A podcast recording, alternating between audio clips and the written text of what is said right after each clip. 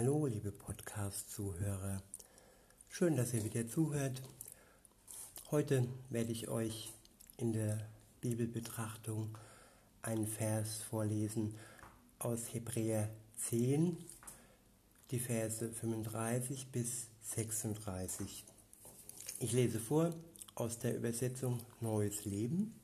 Dort steht, werft dieses Vertrauen auf den Herrn nicht weg, was immer auch geschieht, sondern denkt an die große Belohnung, die damit verbunden ist. Was ihr jetzt braucht, ist Geduld, damit ihr weiterhin nach Gottes Willen handelt. Dann werdet ihr alles empfangen, was er versprochen hat. Ich lese nochmal vor. Werft dieses Vertrauen auf den Herrn nicht weg, was immer auch geschieht, sondern denkt an die große Belohnung, die damit verbunden ist. Was ihr jetzt braucht, ist Geduld, damit ihr weiterhin nach Gottes Willen handelt. Dann werdet ihr alles empfangen, was er versprochen hat.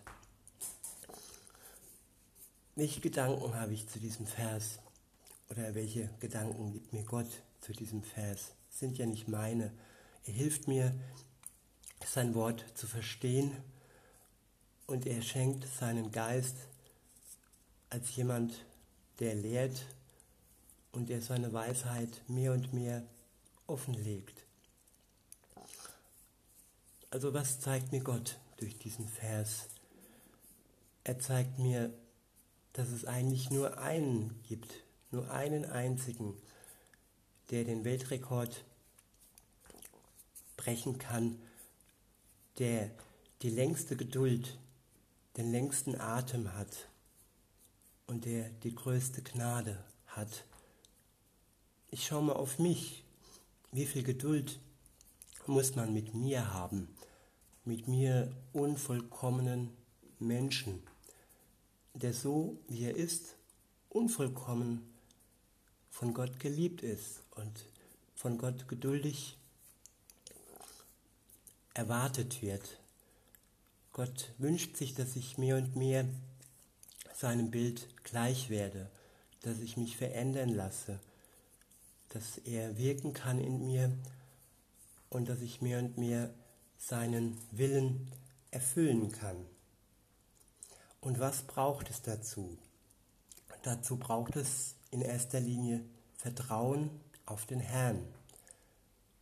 Und wenn ich wieder zurück auf mein Leben schaue, ohne jetzt wieder anfangen zu jammern, ja, wie oft hat man das Vertrauen in mich verloren?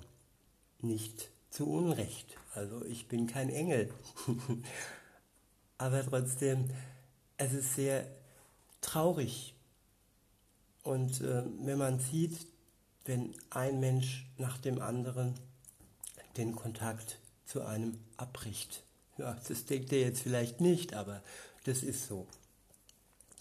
Und, ähm, aber Gott hat das Vertrauen zu mir noch nie abgebrochen. Sogar da, wo ich mit ihm jetzt noch keine Beziehung hatte.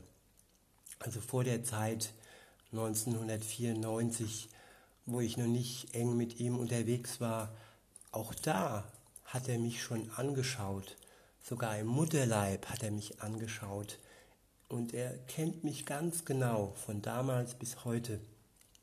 Und er weiß auch, wie mein Leben sich weiterentwickelt.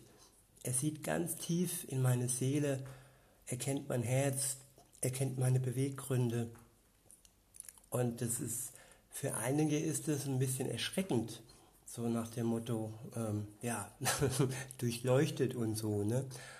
Aber es kann auch befreiend sein, wenn man sich fallen lassen kann und einfach sagen kann, ja Herr, du kennst mich durch und durch.